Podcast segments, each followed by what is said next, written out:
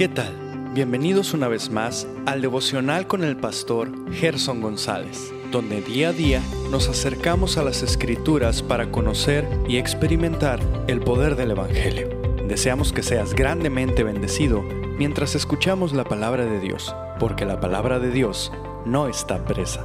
Comenzamos. Hola, muy buenos días y que el Señor sea glorificado hoy mismo en tu vida. Permíteme acudir a las palabras Ayúdame a superar mis dudas de Philip Dodrich. Justo y santo, soberano del cielo y de la tierra. Mi aliento está en tu mano, todos mis caminos están en tu mano pero confieso que he estado lejos de glorificarte o de conducirme según tu voluntad. Así que tengo razones para adorar tu paciencia y bondad, que no hace mucho que detuviste mi respiración y me apartaste de la tierra de los vivos. Aprecio tu paciencia. Gracias por haberme convertido hace meses y años en un habitante del infierno donde diez mil pecadores demorados ahora lamentan su locura y lamentarán por siempre.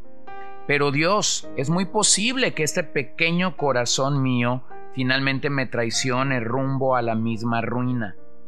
Estoy convencido de que tarde o temprano debo pensar seriamente en la fe o iré a la ruina. Y sin embargo mi corazón tonto se aleja del yugo. Me estiro en perezosa cama y pido un poco más de sueño. Mi corazón corrupto aboga por la convicción de mi mejor juicio. Señor, sálvame de mí mismo, sálvame del engaño del pecado, sálvame de la traición de mi naturaleza perversa y fija en mi mente lo que yo he estado leyendo. He escuchado las advertencias sobre la incertidumbre de la vida y el día de salvación. He fijado ligeramente algunas metas y he comenzado a dar pequeños pasos hacia ti, pero solo he estado dando vueltas alrededor de la fe. Todas mis intenciones se han dispersado como humo o como vapor ante el viento. Por estas cosas mi corazón ahora con una convicción mucho más poderosa que antes, dice, persígueme con ellas. Y si estuviera lo suficientemente loco como para intentar escapar de nuevo, deja que tu espíritu use el lenguaje del terror. Emplea tus herramientas más poderosas para despertarme de este estupor mortal, incluso si interrumpe mi jornada laboral o mi sueño. Desde ese momento, Señor, puedo ser capaz de reconocer un impacto de fe más duradero que cualquier cosa que haya hecho en mi corazón. Amén. Bueno, y esta oración pareciera ser que es de alguien que todavía está en la cerca, que todavía está en la incertidumbre si creer o no creer en el Señor. Y posiblemente, querido amigo, tú te encuentras allí, en la cerca de creer, en la cerca de intentar seguir viviendo por tu propia humanidad y gobernado por tu propia mente, y a la vez siendo llamado ya por el Señor para que rindas todo tu ser a Él. Mi oración esta mañana por ti es que puedas realmente, por la gracia que Dios nos otorga, venir a la salvación y venir lo más rápido posible. Venir y ser totalmente conquistado y dominado por el rey del que estamos hablando, el rey del Salmo 110. Un rey que por cierto no es un rey derrotado, sino es todo lo contrario, un rey victorioso. Los versos 1 al 3 que estamos reconociendo declaran, Jehová dijo a mi Señor, siéntate a mi diestra hasta que ponga a tus enemigos por estrado de tus pies. Jehová enviará desde Sión la vara de tu poder, domina en medio de tus enemigos. Tu pueblo se te ofrecerá voluntariamente en el día de tu poder, en la hermosura de la santidad, desde el seno de la aurora. Tienes tú el rocío de la juventud.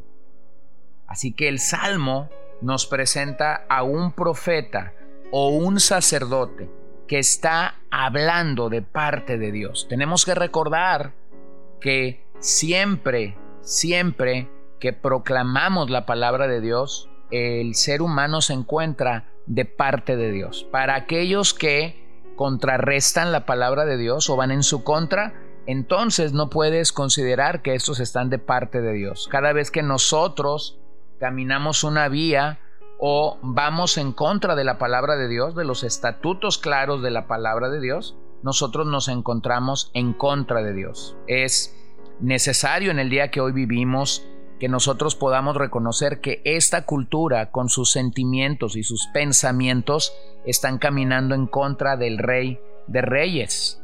La Biblia dice una cosa en particular, la cultura tiene una mejor idea de ello cada vez que nos enfrentamos a esa disyuntiva, tenemos que elegir las palabras de Dios. Tenemos que llamar pecado lo que este rey llama pecado. Tenemos que confrontar el pecado como este rey lo confrontaría. Y es que la palabra de Dios es la ley de este reino. Y nosotros debemos de estar dispuestos a creer lo que la palabra de Dios nos dice.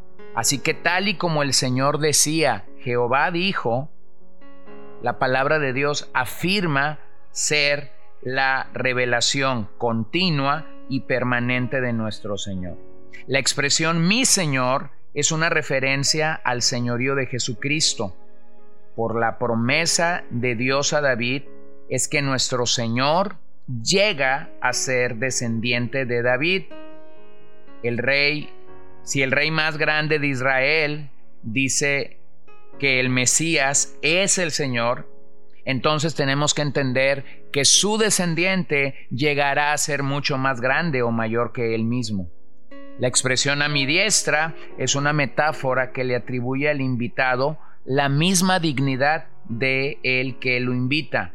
La derecha era el puesto de honor y es el mismo puesto de honor que Dios ha otorgado al Hijo lo vemos claramente en el libro de Hebreos cuando se nos dice que el Hijo está sentado a la diestra de la majestad en las alturas y desde allí intercede por los suyos.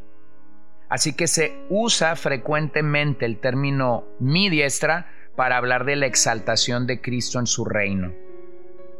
Y luego la expresión hasta que tus enemigos sean puestos por estrado de tus pies. Bueno, esta es una frase que comunica una victoria absoluta de Cristo sobre sus enemigos. En otras palabras, no hay duda alguna. La costumbre en Oriente es que el ganador ponía su pie sobre los derrotados o sobre el ejército derrotado. Recordemos que ir a la guerra y derrotar enemigos, así como conquistar nuevos territorios, era una de las funciones más importantes del rey. Así fue cuando Josué entró en la tierra prometida y comenzó a poseerla. Recordemos lo que dice Josué 10, 24 al 25. Y cuando los hubieres llevado a Josué, llamó Josué a todos los varones de Israel y dijo a los príncipes de la gente de guerra que habían venido con él, acercaos y poned vuestros pies sobre los cuellos de estos reyes. Y ellos se acercaron y pusieron sus pies sobre los cuellos de ellos. Y Josué les dijo, No temáis ni os atemoricéis, sed fuertes y valientes, porque así hará Jehová a todos vuestros enemigos contra los cuales peleáis. Esta profecía se cumplirá totalmente en el día del juicio, cuando el Señor haya completado la conquista de todos nuestros enemigos, incluyendo la muerte, Satanás y todos los que supusieron a su gobierno. Si tomamos de nuevo el Salmo 2, nos damos cuenta que el Mesías que vendrá es un hijo de David, es un heredero de David y a la vez, su Señor. tal como Jesús lo mostró. En 1 Corintios 15, 27 leemos, porque todas las cosas las sujetó debajo de sus pies. Y cuando dice que todas las cosas han sido sujetadas a Él, claramente se exceptúa aquel que sujetó a Él todas las cosas.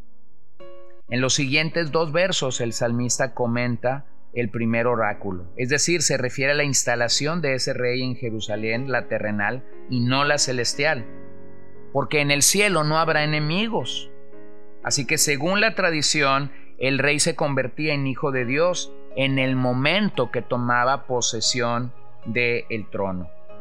Los elementos mencionados nos hablan de su dominio aquí en la tierra, por medio de esta vara o cetro real, es que se designa su poder. Por lo tanto, el rey someterá la tierra, es así como Cristo dominará sobre el trono de David. El verso 3 ha sido considerado un verso difícil de traducción, ya que en ese verso nos presentan a los habitantes redimidos de la tierra sirviendo voluntariamente o espontáneamente al Mesías. Este poder al que se hace referencia aquí es su reino, esta última parte puede referirse a dos diferentes interpretaciones. Una, describir la eterna belleza y majestad de Cristo, quien permanece tan fresco como el rocío de la mañana. O dos, puede describir jóvenes a jóvenes en su ejército que le sirven con su vigor y con ah, y que son numerosos, perdón, como las gotas del rocío y por ende reciben las fuerzas del Mesías. ¿Qué vemos en todo esto? Vemos que el rey de un ejército vencerá. Yo quisiera animarte a que puedas reconocer que nuestro rey ya venció en la cruz de manera total, de manera definitiva, y un día esto será una realidad en todo su esplendor para nosotros y para su creación, la redención total o final de nuestras vidas y de esta creación que está bajo el maligno, llegará a ser plena, total, y entonces nos volcaremos en una adoración global al Señor. Bueno, mientras eso sucede, nosotros tenemos la oportunidad de reconocer a nuestro Rey triunfante. Tenemos la oportunidad de reconocer que Él está reinante, gobernante, que Él está haciendo las cosas como Él las quiere hacer. Y todo esto para causar o para traer gloria a su bendito nombre. Así que adoremos el nombre de nuestro Rey esta mañana. Allí donde tú estás, en tu casa, en tu carro, en tu oficina, haciendo ejercicio, estando en cualquier actividad este, este día, tomemos un momento para glorificar a nuestro Rey vencedor. Gracias Señor, gracias Cristo, el Rey, el Mesías, el Hijo perfecto de David.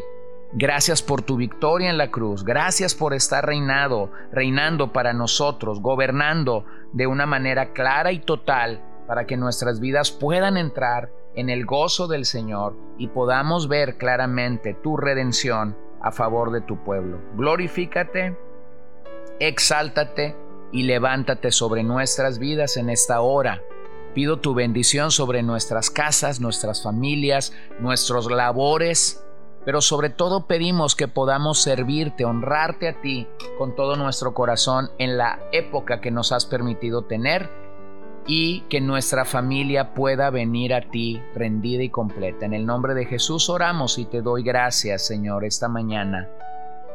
Amén. Gracias por acompañarnos el día de hoy. No olvides compartir este devocional con todos tus conocidos y recuerda que puedes seguirnos en Podbean, Spotify y Facebook como CCBN Los Mochis para que puedas escuchar todos los mensajes, los devocionales y también seguir nuestras transmisiones en vivo. Esperamos que nos acompañes el día de mañana. Que el Señor te bendiga.